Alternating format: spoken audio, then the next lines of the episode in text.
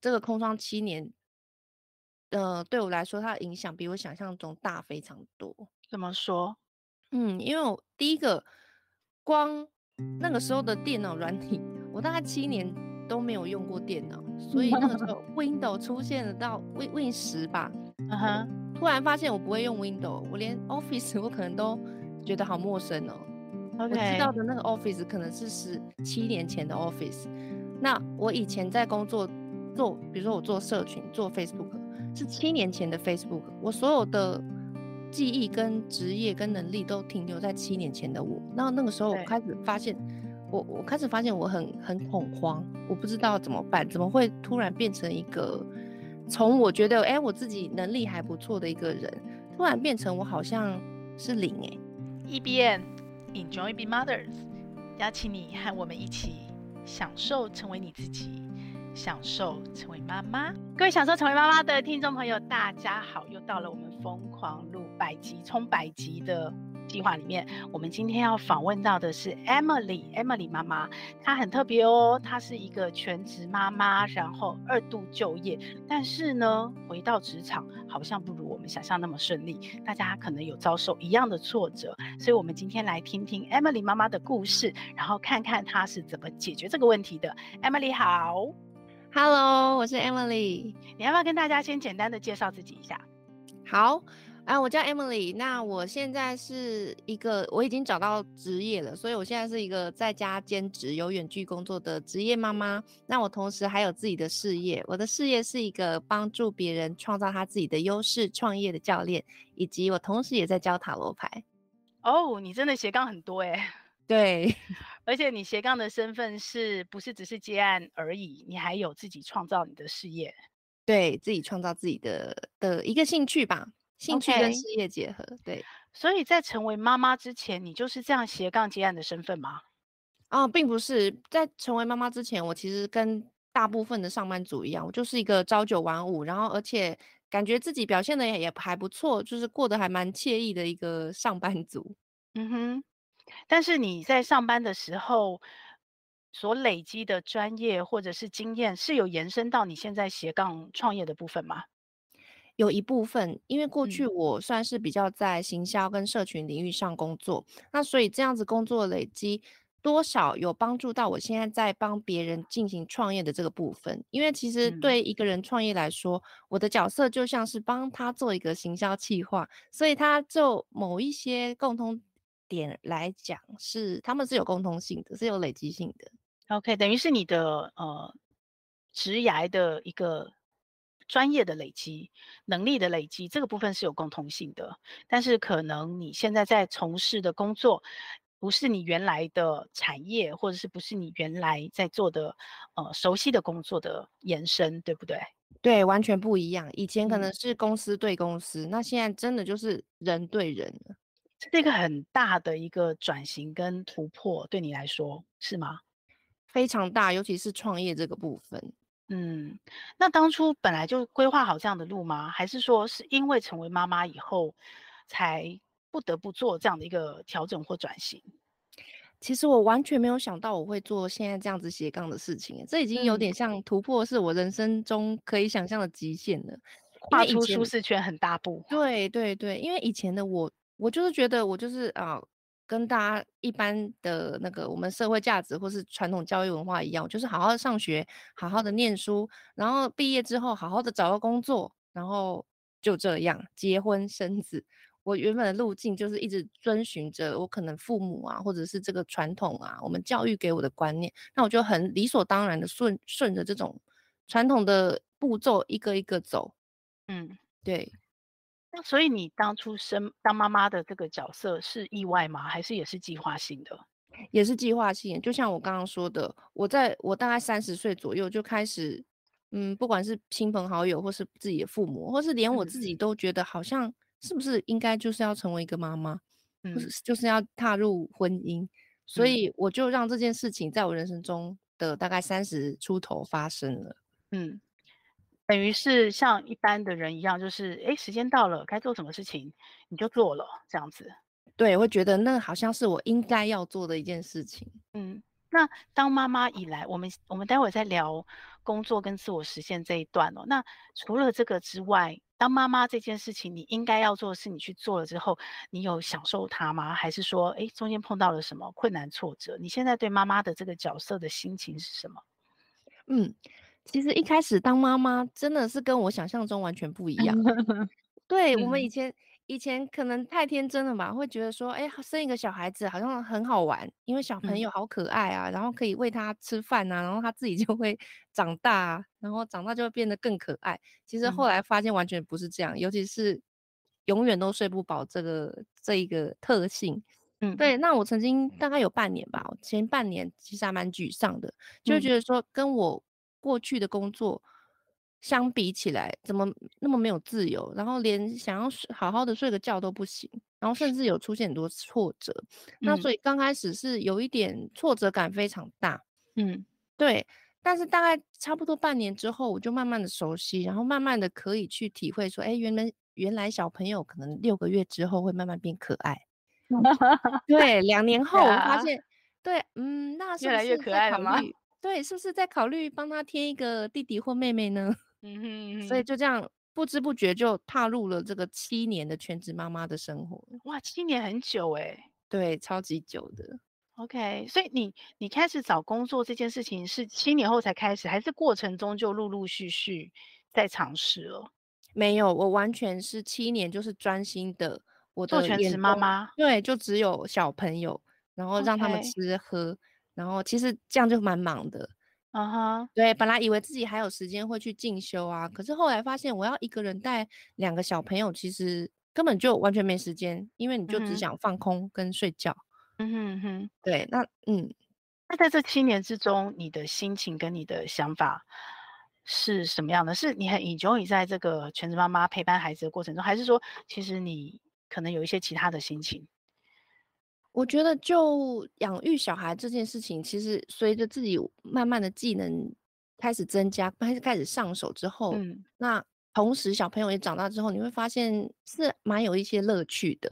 那在小朋友这边，我其实是开始发现小朋友很好玩这件事情，嗯，但是隐隐约约会觉得我还是有一个部分有点空缺，就会觉得说我好像好像没有自己了，好像所有。我应该做的事情都是应付小孩、应付家庭、应付别人来的事情。我好像就是坐在这里，每天等待别人的问题来我身上。比如说，小孩今天生病了，好，所以我想要去带他去看医生。小朋友饿了，好，所以我去泡牛奶或是煮饭。那我觉得我好像变成一个管家。嗯哼，我不知道我自己还有什么价值。那一段时间，其实我有点自信心低落的。大概是在七年的哪一段、嗯、哪一个阶段时间？其实尤其是越越靠近后面，因为越小孩长大，对，小孩长大开始要上学了，那我就会发现我，我是真的很想要做一些跟以前一样的事情。我那个时候很想要回去上班，嗯，对。所以小孩开始上学，你一个人在家的时候，你不是一开始就直接想说你要斜杠，或者是你要创业，你是先想回职场的。对，因为我那个时候完全不觉得自己是一个可以创业的人，因为我的人生中好像有有曾经半路成立过工作室，但是我发现我在做的模式还是一样上班族，就是有客户，然后去找客户，然后去做行销计划这样子。对，所以一开始我就专心想说，那我就找工作，可是没想到这个空窗七年，呃，对我来说它的影响比我想象中大非常多。怎么说？嗯，因为我第一个，光那个时候的电脑软体，我大概七年都没有用过电脑，所以那个时候 Windows 出现了到 Win Win 十吧，嗯哼、uh，huh. 突然发现我不会用 Windows，我连 Office 我可能都觉得好陌生哦。Okay. 我知道的那个 Office 可能是十七年前的 Office，那我以前在工作做，比如说我做社群做 Facebook，是七年前的 Facebook，我所有的。记忆跟职业跟能力都停留在七年前的我，那那个时候我开始发现，我我开始发现我很很恐慌，我不知道怎么办，怎么会突然变成一个从我觉得哎、欸、我自己能力还不错的一个人，突然变成我好像是零哎、欸，嗯，那个时候是这样子觉得。OK，所以呃，你自己内在觉得挫折，就是你要开始有念头想要回职场的时候，你自己内在先没有自信，然后觉得很挫折。那外在的环境有给你什么压力或者是挫折吗？嗯，那个时候光找工作这件事情，其实就非常难配合我自己必须要兼顾小朋友上下学的时间。嗯，那。这样子的环境之下又，又又让我更加的焦急。那再来就是，因为我前面刚刚讲，我的自信心变得很低落，我觉得我好像什么都不会了，所以我就很下意识的不会去找以前的工作。嗯，我直接找最低薪资的助理工作。我想说，嗯，可能助理工作会适合我吧。嗯。但没想到，当我真正去面试的时候，他反而会问我说：“诶，我看你学经历都不错，那你为什么要来当助理？”嗯，所以变成好像是一个我卡在中间，我不知道该怎么办的情况。那同时那个时候刚好、嗯、刚好我的家庭或者我的人生也出现了一些状况，所以让我很焦虑，但是又不知道该怎么办。然后仿好像我自己想象出来的那条路，是不是我就是要永远？低薪永远做打工族，或是我干脆是不是就回来躲起来当我的全职妈妈就好？我曾经这样想过.对。所以其实应该是这样讲，不是你不是一开始出去就碰到外界的环境给你的压力，反而是因为你的没自信，然后你自己就降低了你自己的呃，应该讲价值或价格。对，对，结果反而因为这个动作，让外界看待你的时候更怀疑。更没有办法，有可能是这样子，对，嗯，然后就变成负面循环，就变成你更不容易找到你想找的，然后你就开始更怀疑自己，这样子。对，那个时候真的是，真的是身心都面临很大的考验吧？我觉得是算我人生一个非常大的一个谷底吧。嗯哼。那后来你是怎么去走出这个谷底，或克服这个谷底？嗯，后来我我就想，我就想说，那既然我都我都只能我现在的时间或者是安排，我都只能先做一个可能兼职的工作，那我是不是可以用其他的时间去做一点别的可能性？我就开始想说，嗯、那除了工作之外，我还可以做什么？所以我就开始培养了一些兴趣，比如说我可能去上了花艺。去上了塔罗牌，然后也曾经自己上虾皮贩卖过一些花艺的花花草草作品，其实都有都有曾经尝试过。嗯哼，哎，这部分倒是你提起来，我看你的脸书啊，我一度误认为你是 花艺老师还是手作老师。对，我那个时候真的很认真的，我还直接去拿了花艺的证照啊，就是大概半年的课程这样子。嗯，那后来你做了这么多兴趣的尝试，为什么没有在那些兴趣上面去做你的斜杠或创业的延伸，反而是做现在这个所谓的优势创业的这样的一个协，应该算是协助女性，或是甚至说是协助全职妈妈在做的一个教练的工作呢？对，那个时候，嗯、呃，其实就是因为应该，因为我们有尝试过，然后后来发现。诶，花艺这件事情真的要把它成为一件事业，好像对我来说有一点点的障碍。比如说，花材的成本跟库存的空间，嗯、家里并没有这么多的空间可以让我囤积这么多的材料去练习。OK，对，然后所以这件事情后来我就把它放着。我想说，呃，这个暂时我们当兴趣就好了。那塔罗牌其实也是误打误撞的，因为自己。可能我刚刚说人生低潮，去接触了这个塔罗牌或者是身心灵的技术之后，我我发现，哎，其实这个东西也蛮好玩的。嗯、那所以我也一直有个念头说，这些东西到底能不能结合起来，变成一个什么样一个有我特色的事情？其实是有点职业病。嗯、现在才想起来说，其实我现在我这个时候在考虑的事情，就是在用我以前那个熟悉的分析跟行销的角度去看我自己。嗯只是对象换成我，嗯、OK，等于你过去的累积的专业，其实在你身上已经先发挥了效果。对，对我现在才突然发现到，那那个时候因为挫折太多啦，嗯、我做花好像也失败，做塔罗好像也没有自信。那我想说，一定是欠缺什么样很重要的关键的东西，所以我想说，那我一定要找出是一个方法是我可以做的，因为我不想要这样子就放弃。我可能尝试了一年了，对，我那个时候非常的渴望想要改变，嗯，所以我就去找各种的创业课程，然后去开始学习，然后开始跟着课程去直接建立一个这样子我们现在看到的这样子一个社群，一个商业模式。我直接用我自己的行动去测试这个市场，嗯。所以换句话说，等于是呃，你现在在上课的时候，呃，你那时候还不还不确定你是真的要创业，或者是你只是觉得你好像可以这么做。对，我只是想要找出一个可能性而已。嗯哼。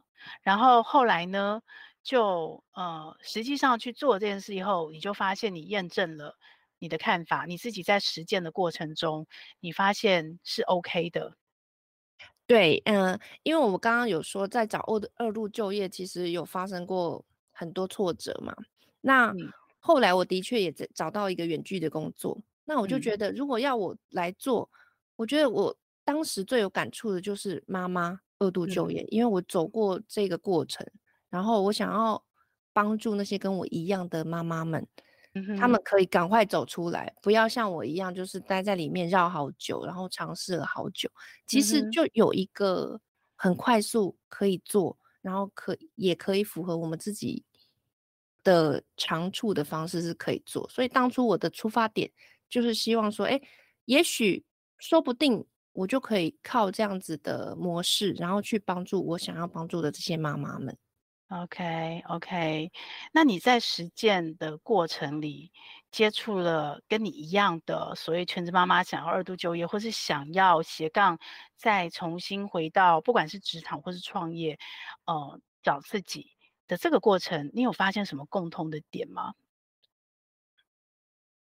呃，我觉得，我觉得把自己的能力发挥出来跟。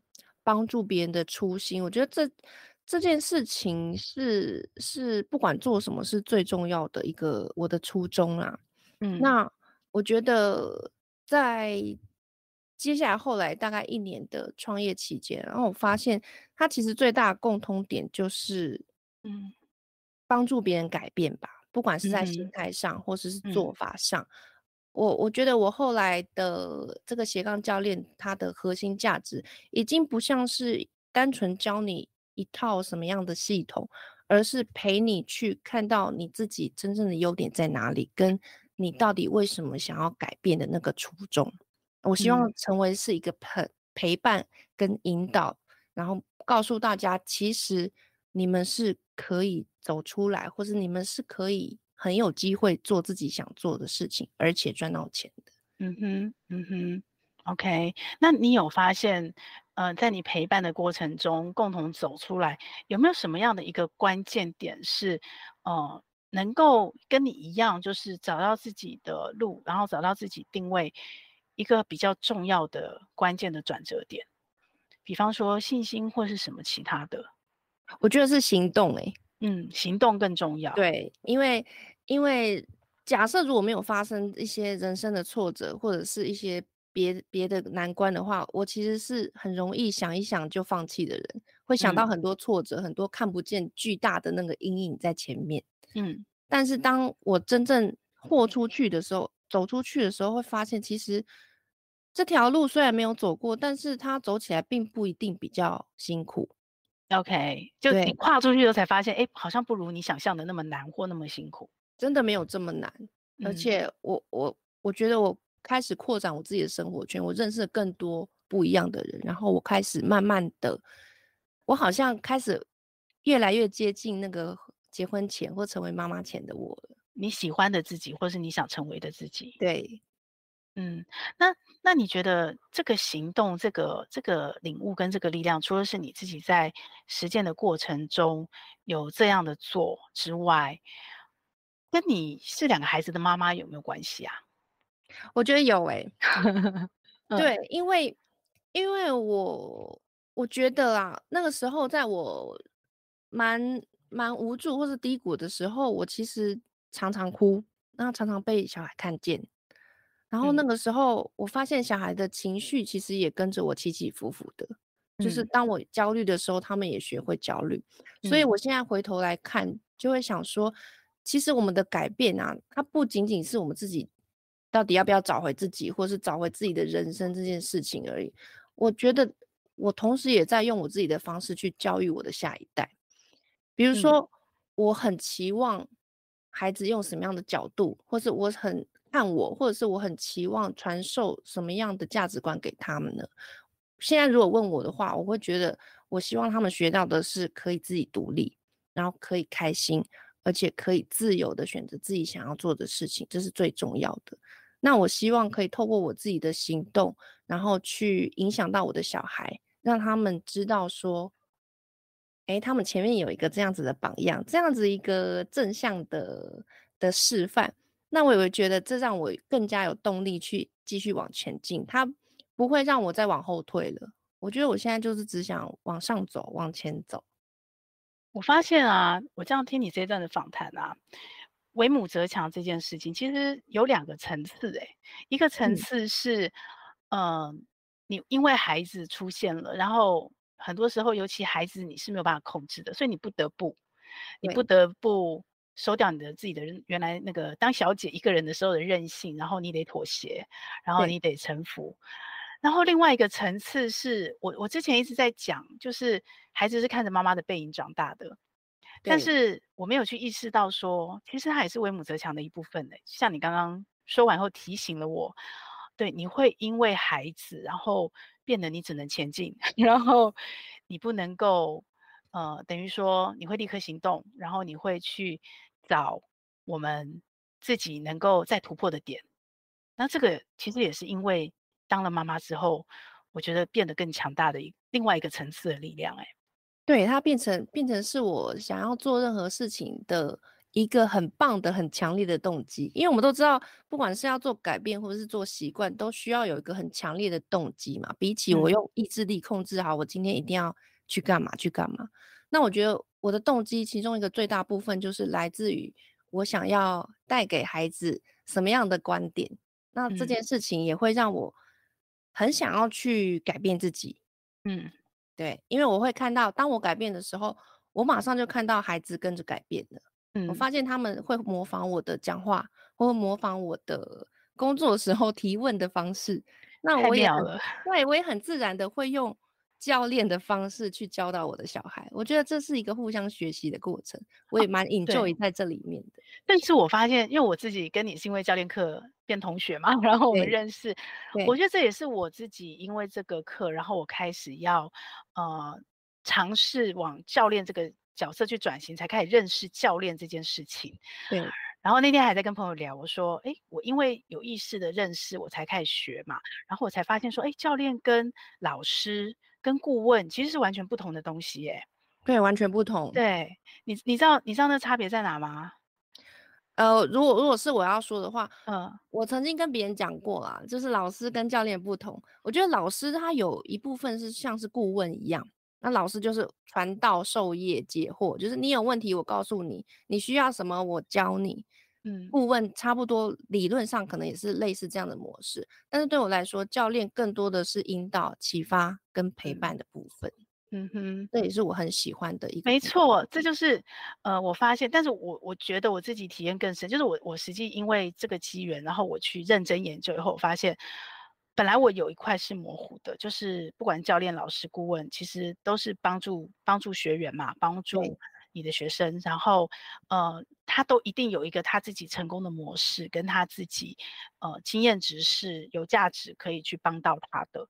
但是老师跟顾问比较像是，呃，他有一套模式之后，他把这套模式复制在学生身上或学员身上，然后，呃，那用了他都当然会有一些微调或修正，然后但是大部分会 follow 他的他的方式，比较像是单向式的。但我觉得教练，我后来研究才发现，教练其实有个很重要的事跟重要意识，教练本身他是有智慧、有能力、有专业，但他不一定有一套固定的模式。他知道那个目标在哪里，然后他知道用什么方式可能可以帮助学员成功，但是那个什么方式其实是在学员身上，也就是说，他其实应该是很了解学员，然后他可以在学员自己成长的过程中，自自主学习的过程中，教练可以帮助他透过一个一个很用心的提点，或是一个不经意的一提点，诶，学员就突破他的盲点。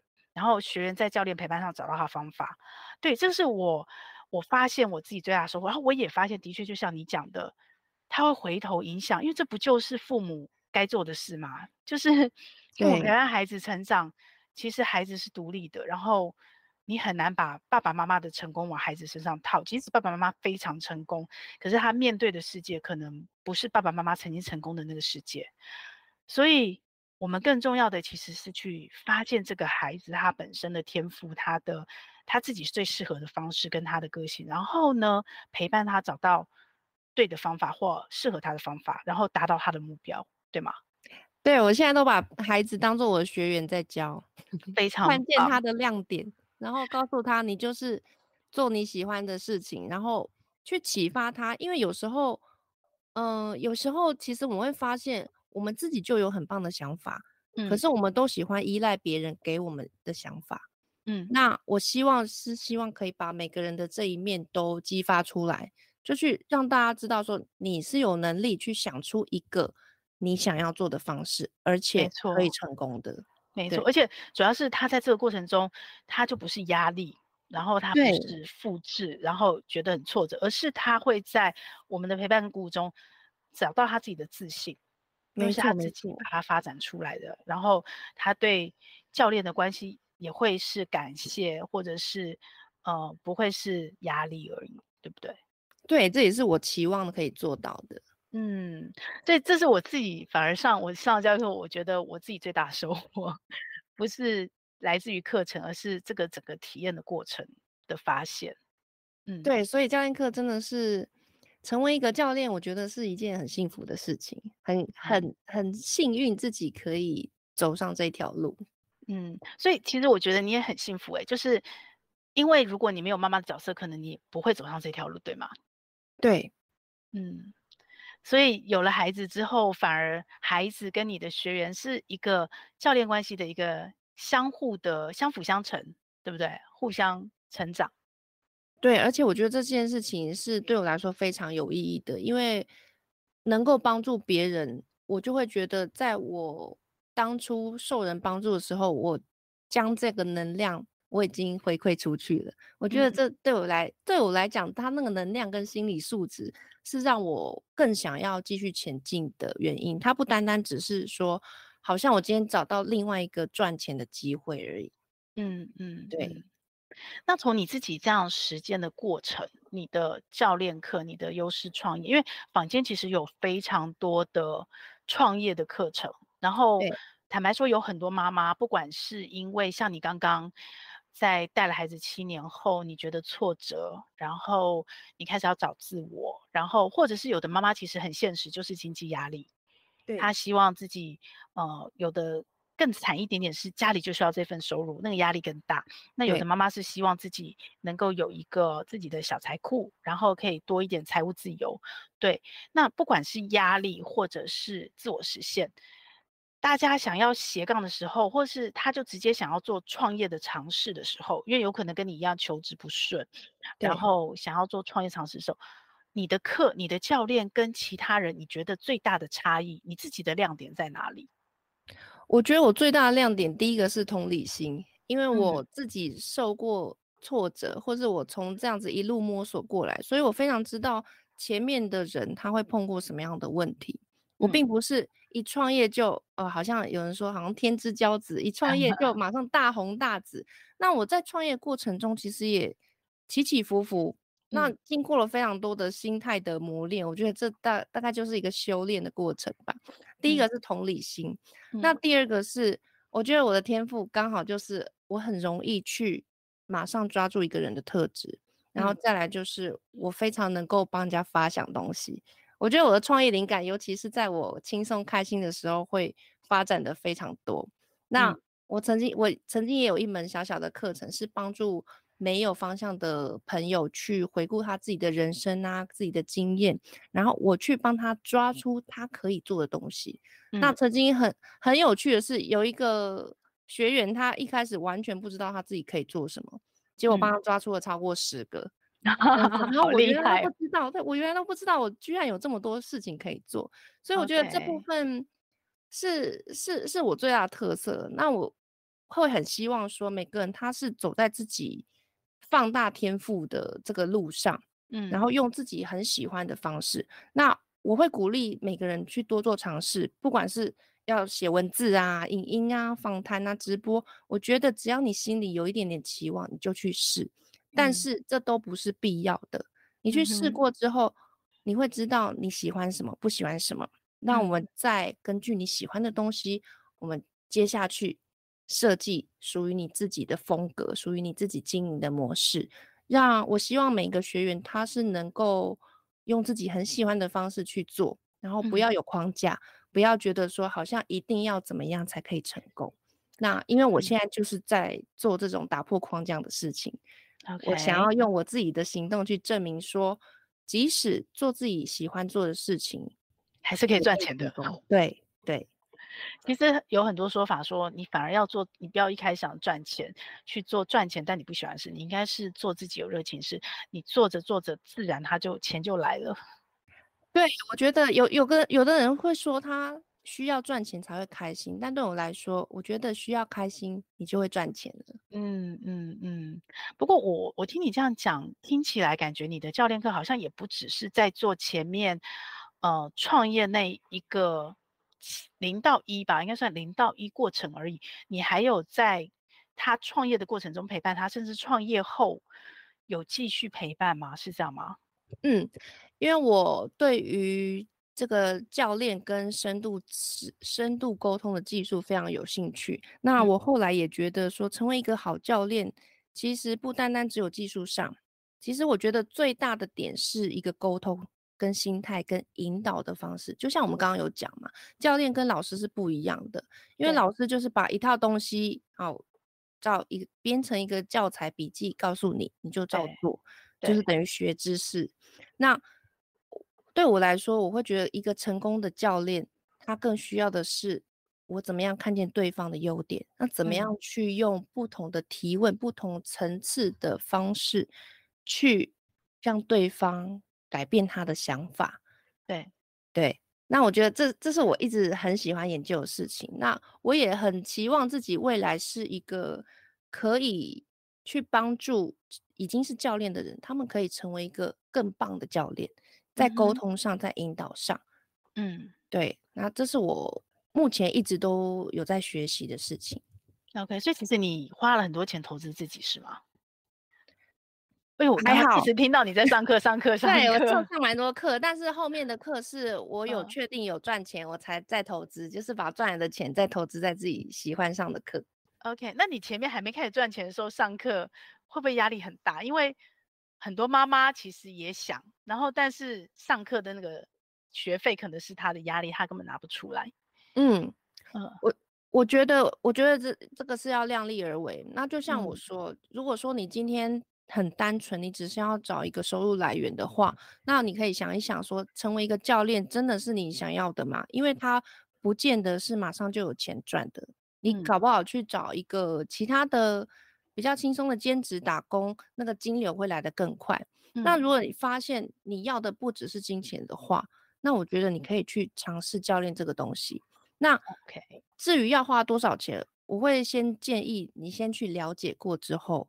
然后再去衡量自己的收入能力，那也不要说，嗯，有一个期望，因为有些人会有一个期望，就是说，好像你就是花了一笔钱要去学一个教练，因为学完之后你就觉得自己可以大成功，或者是学完之后人生就改变。嗯。那其实最主要这些都是观念，那最主要行动的还是自己，嗯。因为有很多人他他以为他。只要报名了，他就等于学会一项技术。嗯。那其实我们都知道不是嘛。嗯。那在实作的过程当中，每一个人碰到的环节、碰到的问题、卡关都不一样，甚至每个人需要进修的点都不一样。嗯。那如果是我的话，我会觉得你要学会一个核心的东西，然后再去延伸。嗯、那这样子就不会一直让你落入一个好像我什么都必须要学，但是什么东西都拼凑不起来，就到处打水漂，嗯、对，会很慌张，沉到湖底了这样。对，那其实真的是核心抓住之后，你之后要自己自学啊，或者是之后那个道理通了，你自己就会走了。嗯。那你自己，因为你的所有的上课跟学习，因为你刚刚有说到嘛，你刚刚开始求职不是很顺，然后自己挫折也感也很重，后来你现在其实已经是一个远距离在家工作嘛，哈，对，所以你自己在学习这部分也是因为有了兼职收入以后才开始比较频繁或密集吗？还是在此之前你其实就已经做了这样的自我投资？我真的是，我真的是，因为我很了解自己，一定必须要先有一个基本的收入，我才可以放心的去做我喜欢做的事。嗯、那后来事实也证明，就是、因为我我了解我自己，如果完全都没有一个任何收入的来源，那今天这个事业并不会做得像我想象中的那么快乐。我一定是所有的事情都用钱来衡量，比如说我这件事情到底能不能赚钱，能赚钱我才要去学。不能赚钱，我就不做。对，Okay. 我觉得好像这件事情会让我变成另外一个压力来源，而不是开心的学习。嗯。所以从另外一个角度来讲，如果妈妈她全职了好多年，然后突然想要回到职场不顺，你还是建议她，呃，可能先从有一个兼职的收入开始尝试，然后再慢慢慢慢把自己往创业的路上推吗？嗯，应该是先衡量自己对金钱的。的这个执着度有没有很深？因为有些人他、Okay. 他可能工作不顺，但是他可能存款啊，或者是被动收入还是有的。那这个时候，嗯、他可反而可以放心的去尝试一些东西。那如果说你连基本的、Okay. 呃收入很重要，然后你也很需要，你也很在意这件事的话，那我会建议你先去解决那个金钱焦虑感，不要把你的所有的事情都堵在一个未知的。领域上，那压力会很大，会非常大。嗯，而且我我其实有看到一些妈妈，其实很心疼，她很努力，然后她也投入她所有，结果不如预期，结果反而回头那个初衷，就是当初兼顾家庭这部分，家庭这边也也垮了。对，对，然后我觉得那个真的很心疼。对，真的是要衡量一下。就是我知道教练课因为是一对一的模式，所以当然会、嗯。没有想象中，不像我们线上课这样子，大概几千块的价格而已。嗯，但是我觉得每个人都要衡量。那重点是，当你想要改变的时候，其实看书也可以改变。对，关键是你刚刚说的行动。对，行动。那只是有没有教练的差别，就是你尝试的时间的长短。那有些人他路径的复杂度，那、嗯、有些人他没有办法看这么多书，然后他也不晓得怎么整合。那如果你刚好也有预算的时候，找个教练真的是最快，而且最能上手的。那当然没有预算也有没有预算的做法。嗯、那我觉得真的是还是我们还是起源在我们的源头啦，就是你到底做这件事情是要做什么？嗯、是想要学习吗？还是想要怎么样？嗯，我觉得可以是想想看。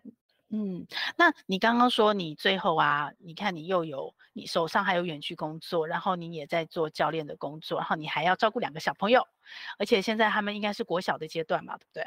一个国小，一个幼儿园，还在幼儿园。OK，所以你妈妈要花体力、花时间的时间其实还是很比例很高哦。所以，嗯、呃，你怎么去做好你的时间管理？有没有什么给大家的一个好建议？这是你教练课程的一部分吗？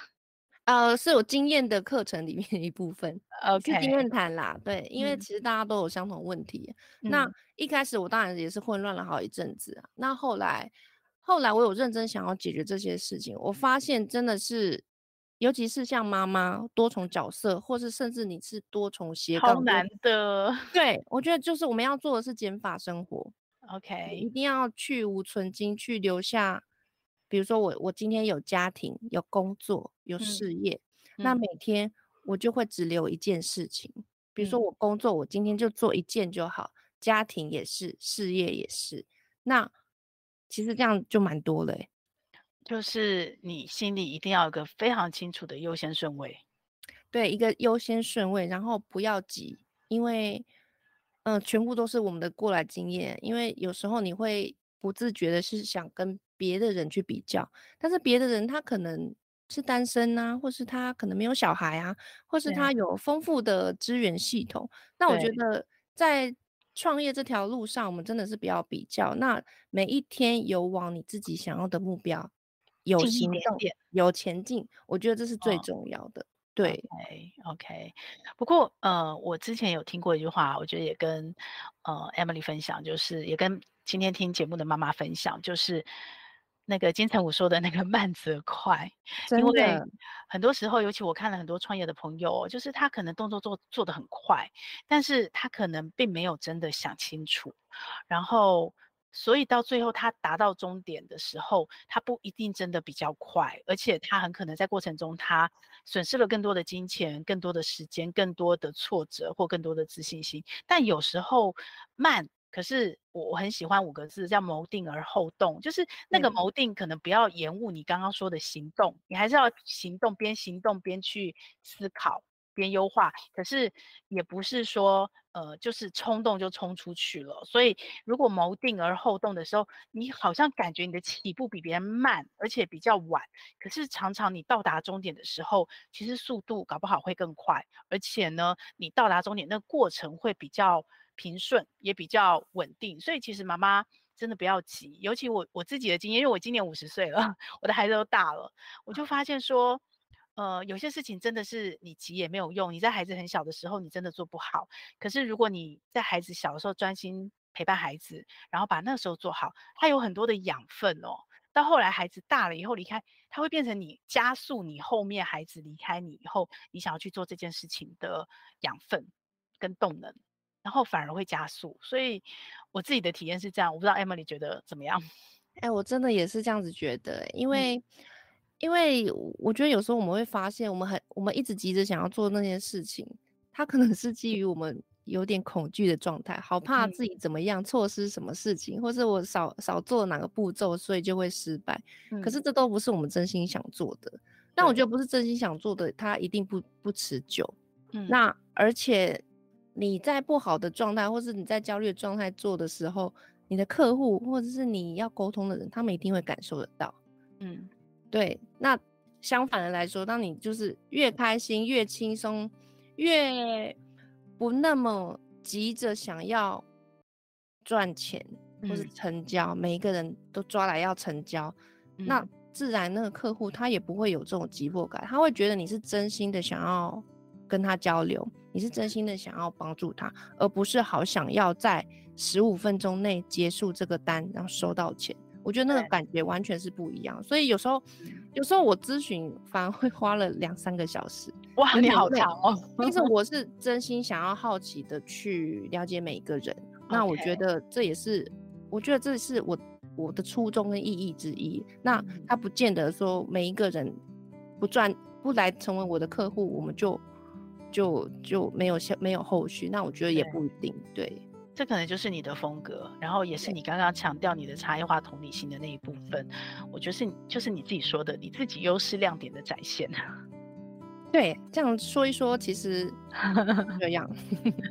OK，今天非常开心，非常谢谢 Emily。我相信有很多妈妈哦，不管是现实的经济压力，或是自我的自信心，其实前面听了很多集哦，也都发现说，因为我们都是有出路的，我们都是有机会的。那今天 Emily 跟我们更深入的谈了关于职场全职妈妈要转职的一个挫折感，以及怎么走出自己的路哦。非常感谢 Emily，谢谢谢谢的谢谢邀请。对，也也也希望就是也祝福你的教练工作越做越好哦，然后真的能够如你所愿帮到很多人。然后如果妈妈你们对呃 Emily 的教练有点兴趣，听了节目以后想要让他免费咨询，好，那我会把他的链接放在说明栏哦，你们也可以去参考。那我们今天就到这里喽，谢谢大家，谢谢 Emily，谢谢，拜拜。拜拜这个节目会在各大 Podcast 平台播出。如果你喜欢我们的节目，欢迎你把节目分享给你的亲朋好友哦。也非常的欢迎你留言告诉我你想听什么题目，告诉我你享受成为妈妈的诀窍。也欢迎你在我们的说明栏有一个连署签名，跟我们一起签名，一起享受成为妈妈，享受快乐，也享受痛苦。让我们一起来享受成为妈妈。